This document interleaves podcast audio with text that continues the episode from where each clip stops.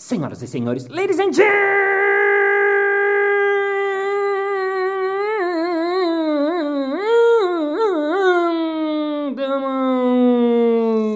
mesdames et messieurs, assistente de mágico e assistenta de mágica.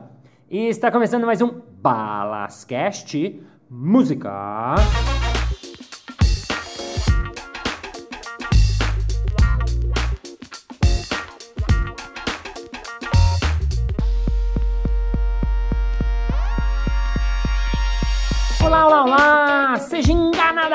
Enganadamente bem-vindo ao Balascast! Para você que está vindo pela primeira vez, welcome for the first time! E para você que me acompanha semanalmente desde 2016, muito obrigado pela sua presença ouvidal aqui nesse podcast. Muito feliz de saber que você acompanha a gente semanalmente. Adoro, antes de começar, adoro, adoro, adoro quando vocês me mandam feedbacks. Quem quiser contar qualquer coisa, falar o que achou do episódio anterior, mandar sugestões para o episódio 200, que a gente vai chegar no episódio 200 em breve, vá lá no Instagram, arroba Malas e manda o seu comentário, a sua mensagem direta que eu respondo especially for you. E bom, no episódio de hoje eu convidei alguém que trabalha com ilusão. Alguém que trabalha enganando o nosso cérebro, a nossa mente, e você vai perceber que isso tem mais a ver com a sua vida do que você mesmo imagina.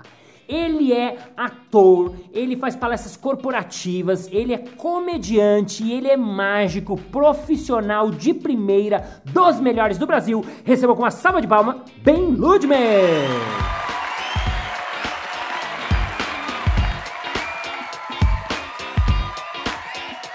Opa, muito bom estar aqui, é um prazer enorme estar aqui. Eu amo seu podcast. Você ouve meu podcast, Ben? Eu ouço bastante, eu gosto. eu- o seu podcast ele traduz o universo do clown, porque ele tem firulas e artimanhas e artifícios que eu acho que trazem muito pro áudio tudo isso que você leva pro palco. Eu acho maravilhoso, sou muito fã. Yes! Comecei com elogio, muito obrigado. Que legal, que legal, que legal. Bem, você realmente faz um monte de coisa. Quando te perguntam, ah, ou quando você tem que preencher fichinha, ah, o que, que você faz? Como você responde curtamente, porque você faz bastante coisa? Eu coloco ator, porque eu acho Ator. que ator é o, é o- é o primeiro ticket do palco. Então eu deixo ator e aí isso me dá uma, uma liberdade pra ser mágico, pra ser comediante, pra tudo. Mas ator normalmente é o que eu ponho no hotel. Você faz mágica especificamente quantos anos? Eu comecei aos três anos. Três? Três anos, três anos. Eu sou de Recife. Aham. Meu pai tinha uma, meu pai tinha uma loja de brinquedos e comprava eh, mercadorias aqui em São Paulo.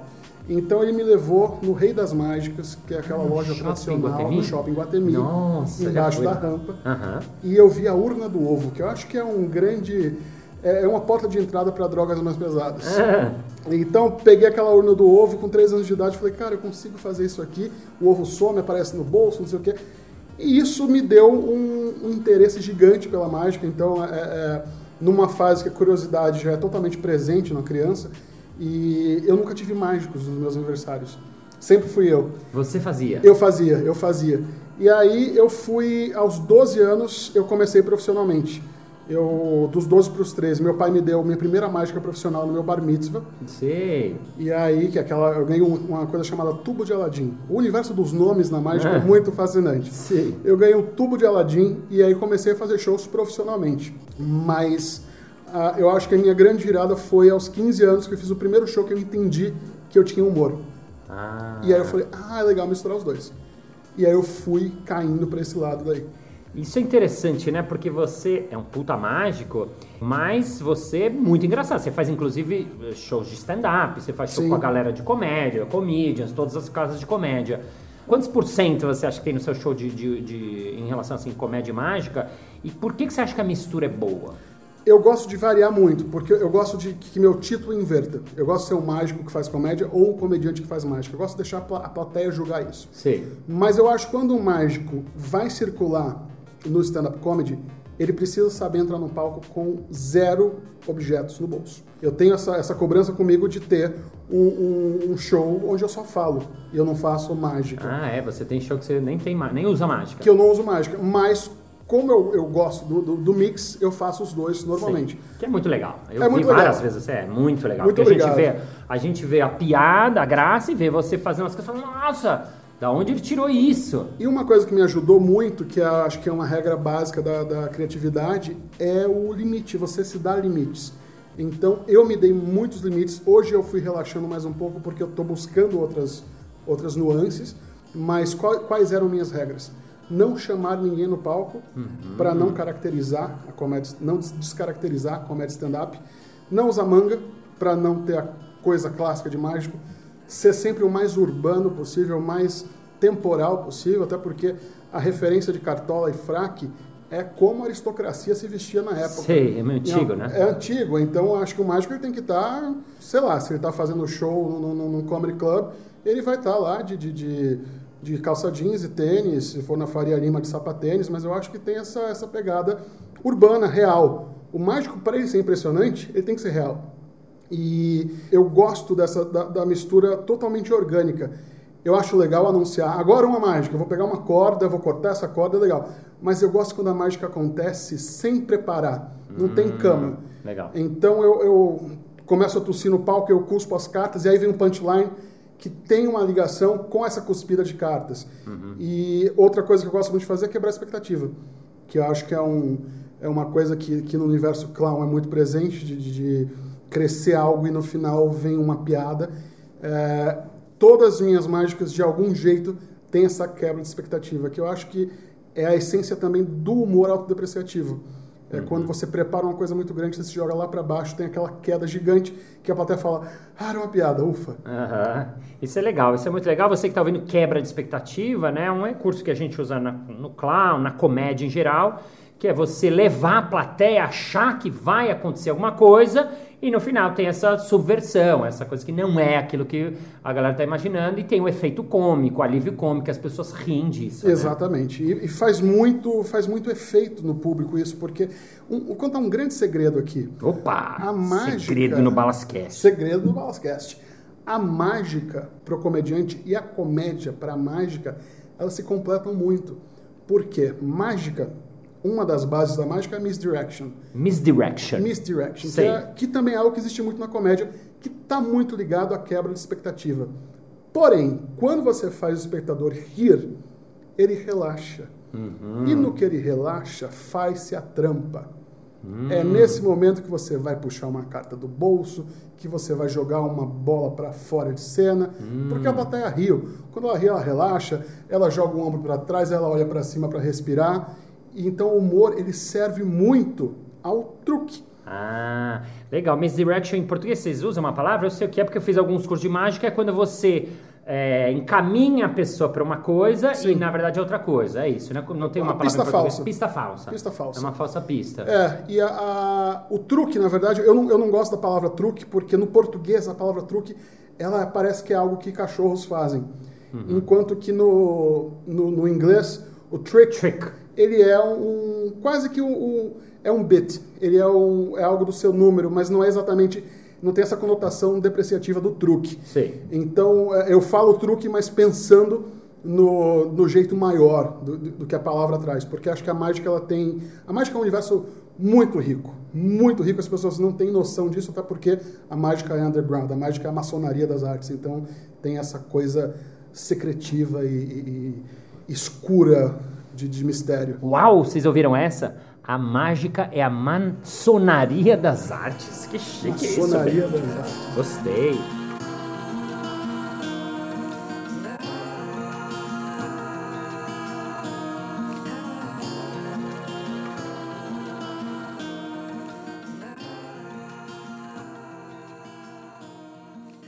Queria um exemplinho de como você entra no show. O que, que é, as- assim, normalmente, o que, que é as primeiras coisinhas que você fala na sua abertura, ou as primeiras.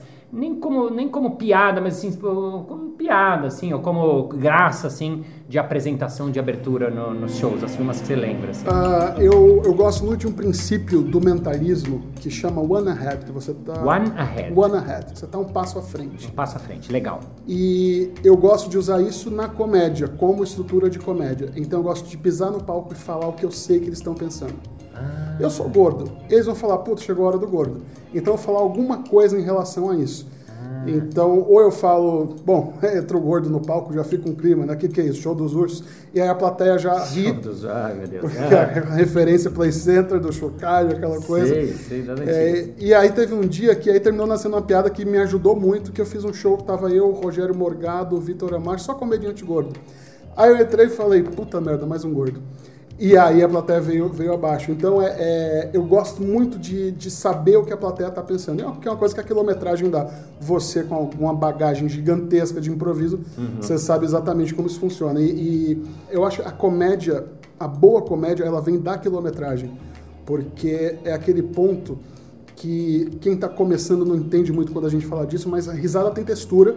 Textura? Essa é boa, hein? Tem textura, você sabe sentido? a textura. Ah. Você sabe se a risada tá mais cheia, ah, você sabe para onde ela tá sim, indo. Legal. O Adorei. que é que bate. E é, é, o, o, Nanini falou uma coisa uma vez que me marcou muito, que ele falou que o comediante tem que, tem que saber ouvir a respiração da plateia. Uhum. E essa respiração é muito importante, porque o timing, na verdade, para mim, é muito mais escuta do que fala. Uhum. O timing é, é, é saber entrar na hora certa e saber continuar na hora certa. Então eu, eu tenho uma relação com escuta e time muito importante. Por isso que é, eu tenho uma característica que muitos comediantes até condenam. Eu jogo fora algumas piadas. Eu faço a piada fora do microfone. Mas isso também é técnico. Uhum. Porque às vezes se eu faço a piada fora do microfone e é um punch forte, as pessoas param para ouvir porque eu estou começando a falar mais baixo. Então elas param e vão ouvir. E aí eu comecei a descobrir coisas sobre o uso de microfone de bastão. Sim. Que é muito importante, porque o microfone de bastão ele te dá o tempo da resposta. Quando, no momento que você vai perguntar alguma coisa para a plateia, que ela vai responder, aquela trazida ali que você pega o microfone de volta te dá o tempo da piada.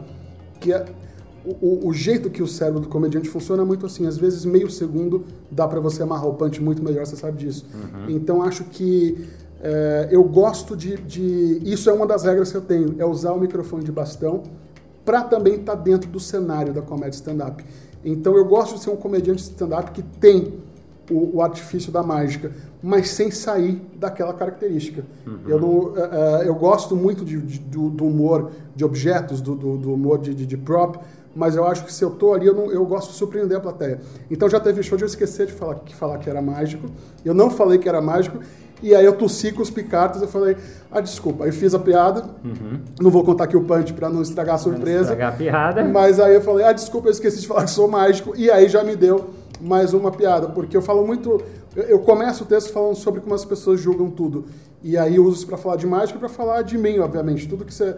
Primeira coisa, você vê primeira impressão e, e, e que a plateia, que faz parte da coisa do one ahead, está sempre um passo à frente do que a plateia está pensando. Muito legal. Você falou várias coisas legais da comédia. Eu queria simplificar só para o nosso público semi-quase leigo.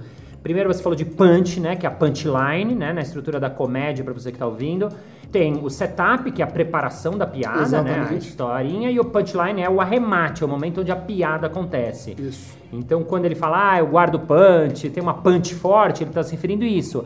Porque a comédia é matemática, né? Vocês, principalmente que escrevem a comédia, você, depois de fazer um texto, muitas vezes, você sabe qual a hora que o público vai rir, qual a hora que o público vai estranhar, qual a hora que o público vai demorar, né? Isso é muito Sim, interessante. Né? Existe né? uma, um mistério muito grande que tem piadas que, quando você acha que você está dominando completamente, a risada começa a aparecer em outro lugar. Olha. Isso é um mistério que é inexplicável para mim, mas às vezes, por quê? Às vezes perde frescor para você e você tem uma inflexão, às vezes uma respirada fora de lugar que aquilo não bate como batia originalmente. Então tem coisas que, que, que, a comédia faz a gente pensar o tempo inteiro que o público não, não imagina, mas a comédia é uma grande coreografia. Uhum. É, o, é o, o, tanto na comédia quanto na mágica, eu gosto muito, muito de usar o jazz como referência. Uhum. Eu tenho partitura, mas eu, eu posso sair tendo para onde voltar. Sim. Que é uma coisa que o, o, o, improviso long form também tem, que é o show de improviso, você explicaria melhor o que é long uhum. form. O long form é um show de improviso com histórias, com, né, com criação, com dramaturgia. Sim, sim. Eu gosto muito de ter essa, essa estrutura, de saber para onde eu vou voltar, porque a, a você sabe onde está o final, onde está o arremate, onde está o acabamento da piada. Então a, a gente guarda realmente aquele, aquela joia para o final e tem aquelas questões básicas de pegar a segunda melhor piada que você tem, abrir com ela e fechar com a melhor. Tem umas continhas hum. matemáticas assim. Isso é legal, você falou, você usa isso? Pegar a sua segunda melhor piada e abrir com ela? Sim, porque aí você mostra quem é. Os primeiros 15 segundos são essenciais para o público. Olha, eu falo isso na minha, na, minha, na minha aula de improviso no palco. Eu falo, seus 15 primeiros segundos são fundamentais. Você falou exatamente a mesma coisa. É, né? é exatamente isso. 15 segundos ali, é ali que a plateia fala, eu vou nessa viagem ou não vou. Legal. Porque às vezes ela pode falar, não, esse voo não, não, não tá indo para onde eu quero. Legal. Isso é muito legal. Você que está ouvindo, que faz palestra, que dá aula, que vai fazer uma reunião com pessoas como você vai abrir sua reunião? Ninguém aqui está falando de você fazer piada, nem se fazer show de improvisação, é você pensar o que, que, você vai falar nos seus primeiros 15 segundos. E óbvio, 15 segundos não precisa cronometrar no relógio e fazer. Não, é assim, qual a sua três, quatro primeiras frases? Como é que você vai abrir? Como é que você vai trazer? Aí, nesse ponto, a, a, comédia é legal. Como é que você vai trazer um humor, uma graça, uma coisa que fala de você? Você usa muito isso, né? De você falar de você, Sim, né? o meu humor, ele é, ele é muito pessoal. Eu, eu, eu gosto muito da lente de aumento que o humor tem mas eu gosto de olhar para mim porque eu, eu gosto de que a plateia entenda como eu enxergo o mundo. Então, e a partir disso eu posso fazer piada com a plateia também. E a, a mágica, falar um pouco de filosofia mágica agora, existe um... Filosofia, filosofia mágica? mágica? Tem filosofia na mágica? Tem filosofia na mágica. A escola espanhola de mágica é uma escola totalmente intelectualizada e um dos grandes filósofos vivos da mágica chama Juan Tamariz. Uhum. E Juan Tamariz fala dos sete véus do mistério. Sete véus do mistério? Sete véus do mistério. Uau, que lindo. Fala e mais disso. Um dos véus ah. é o interior rico. Quanto mais rico for o seu interior, quanto mais histórias e você e sua verdade estiverem presentes, mais rica vai ser a sua mágica. Hum. E os sete véus tem uma tem um o, o, primeiro véu e o último véu eu gosto muito porque eles se repetem. Aham. O primeiro véu é o amor. O último véu é o amor. Então, o primeiro é o amor pelo público Aham. e o segundo é o amor pela sua própria arte. Uau, que lindo isso, hein? O Juan Tamariz é um, é um grande, grande filósofo da mágica. Para mim, eu acho que é o mágico mais profundo que existe. E a gente perdeu há três anos atrás Eugene Burger, que era outro, outro grande filósofo da mágica, que ia pela escola do mistério. Enquanto a escola espanhola é uma escola mais da psicologia, a escola do mistério é mais xamânica, ela brinca mais com os quatro elementos. Inclusive o Jeff McBride, que é um dos meus mentores, ele fala que a mágica dele é de xamã a showman. Ah, de xamã a showman. Muito bom, muito bom.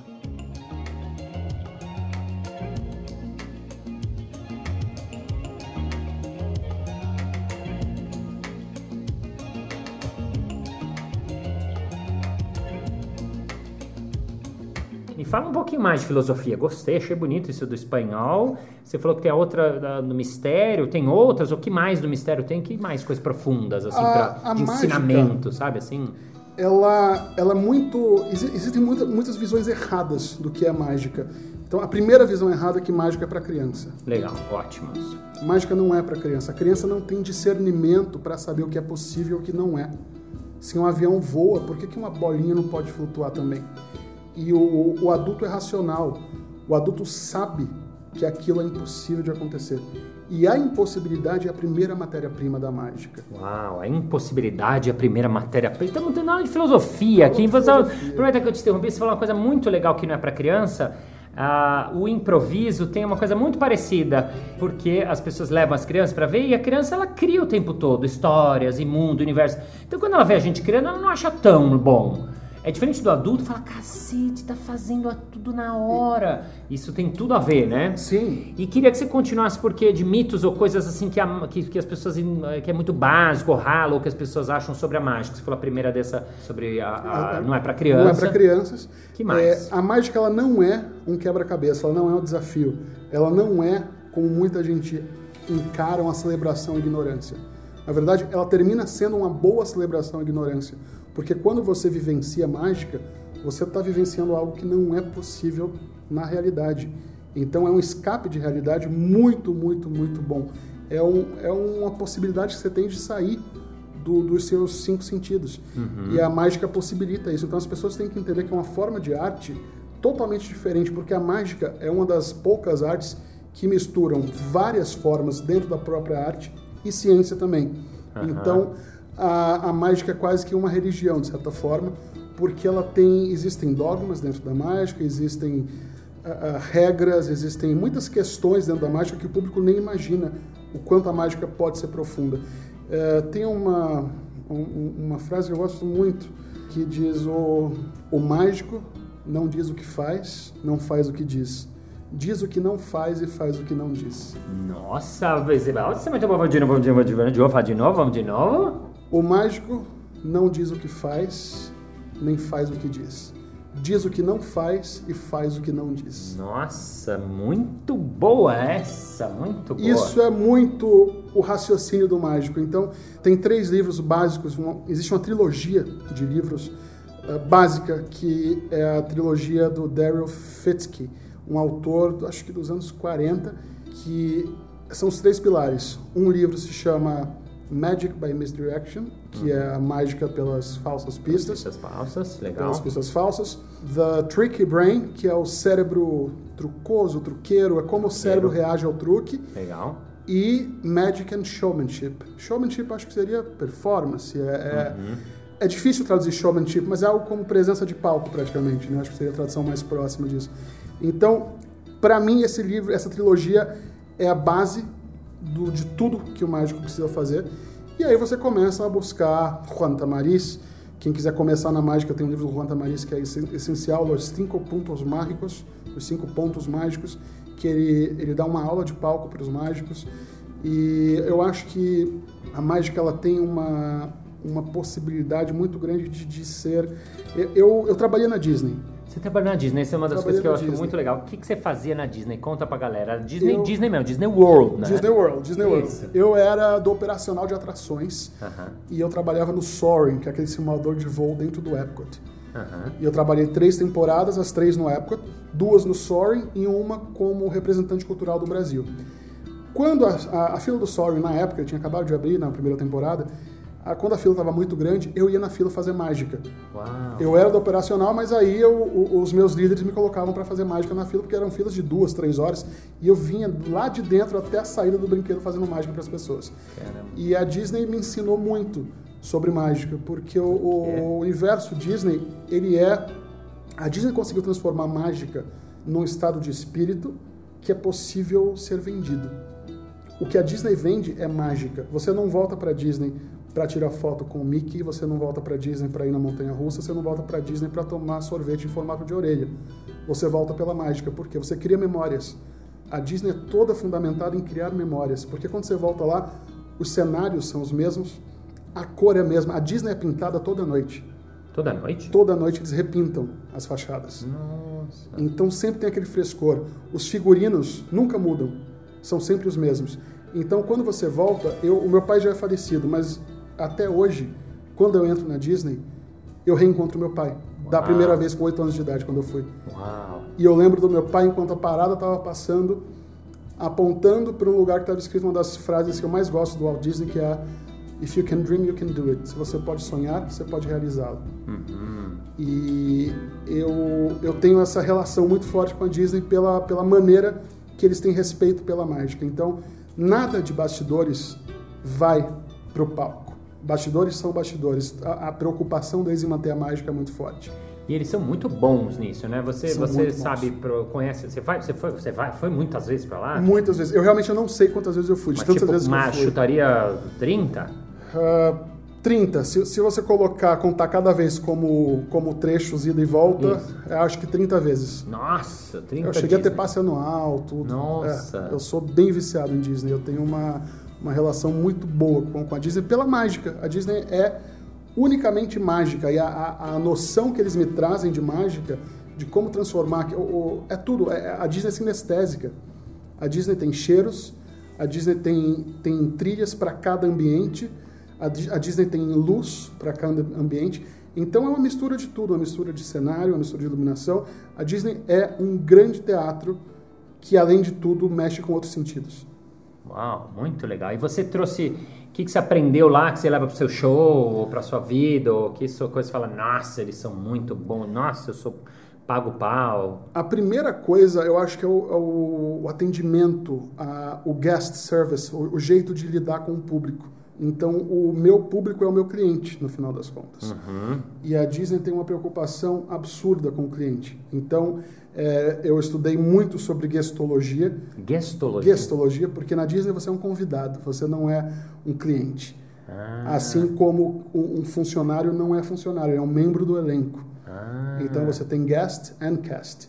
ah, o cara do cast, mesmo que o cara é operador do brinquedo. Ele é cast member. Olha ele que é cast member. interessante isso. E sempre que ele está fora dos bastidores, ele está em cena, ele está on stage. E se ele está na, na sala de descanso, no break room, ele está backstage. Então você não tem, você não tem roupa, você não tem uniforme, você tem figurino.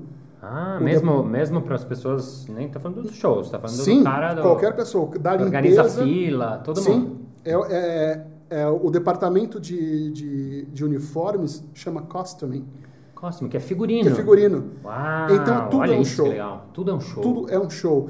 E eu acho que isso é uma coisa que, que eu, eu trouxe para mim de tratar tudo como um show. É, é algo que eu, eu, eu falo sobre Disney na minha palestra, eu falo da minha experiência, mas eu falo da ótica de um mágico nos bastidores da maior empresa de mágica do mundo. Uau, muito legal. Bem, para terminar esse episódio, queria uma frase que te inspira, uma coisa desses mágicos montes que você conhece, ou de Disney que seja, mas uma frase bonita para fingir que esse podcast é filosófico e bonito e inspirador, que foi esse episódio. Aí eu vou usar uma frase que pode parecer totalmente fora de contexto, mas é uma frase do Walt que Walt- me acompanha. Walt? Do Walt Walt, ele chama o Walt Disney de Walt, olha só, gente. É, eu espero que a gente nunca esqueça de uma coisa. Tudo isso começou com um rato. Uau, ele, você sabe ela em inglês? It was all started by a mouse. Uau. I hope we never lose sight of one thing. It was all started by a mouse. Nossa, fala de novo em inglês. Fala de novo em inglês? I hope we never lose sight of one thing. It was all started by a mouse. Well, I hope we never lose some for for three fucking things. Every fucking thing was started with a mouse. Yes! Yes!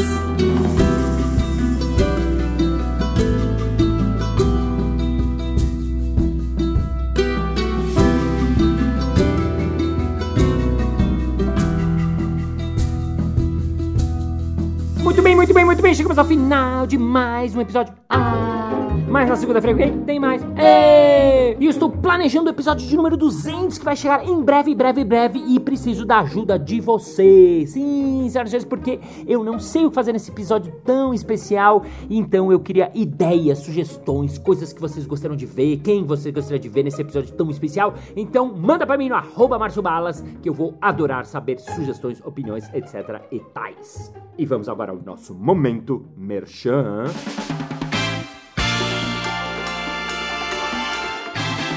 Balas, eu acho muito legal a história da mágica, tá? Eu queria saber como é que eu faço pra aprender um pouco de mágica, assim, pra distrair meus filhos e minha família, ou até na minha empresa, enfim. É fácil, basta você entrar em contato com o Ben Ludmer, arroba Ben Ludmer no Instagram dele, pede aula pra ele, pede curso pra ele, pede sugestão pra ele, pede indicação pra ele, e se você quiser curso de improviso online, aí sim é comigo. Em novembro teremos o último curso do ano, mais informações, arroba Márcio Bala.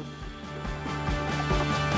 É isso aí! Muito obrigado pela sua audiência, pela sua paciência, pela sua sapiência, por estar com seu ouvidinho coladinho nesse foninho onde você estiver nesse momento, passeando com seu cachorro, passeando com seu gato, passeando com seu papagaio, passeando com seu dog, passeando com a sua sogra, passeando com a sua família, passeando com quem você quiser. Thank you, ladies and gentlemen, very much for feeling, for magic, living the magic harbor, living the vida louca, to know the life is magic. We have to help to create illusion. What you want to do? What your dream? Create your dream. Imagine your life, have your dream, fucking your dream. You have to dream because all you have to have a dream. And so, see you next Monday. Bye bye. E se você tiver alguma ideia para o que eu possa fazer no episódio dia 27 de novembro, não sei se é essa data.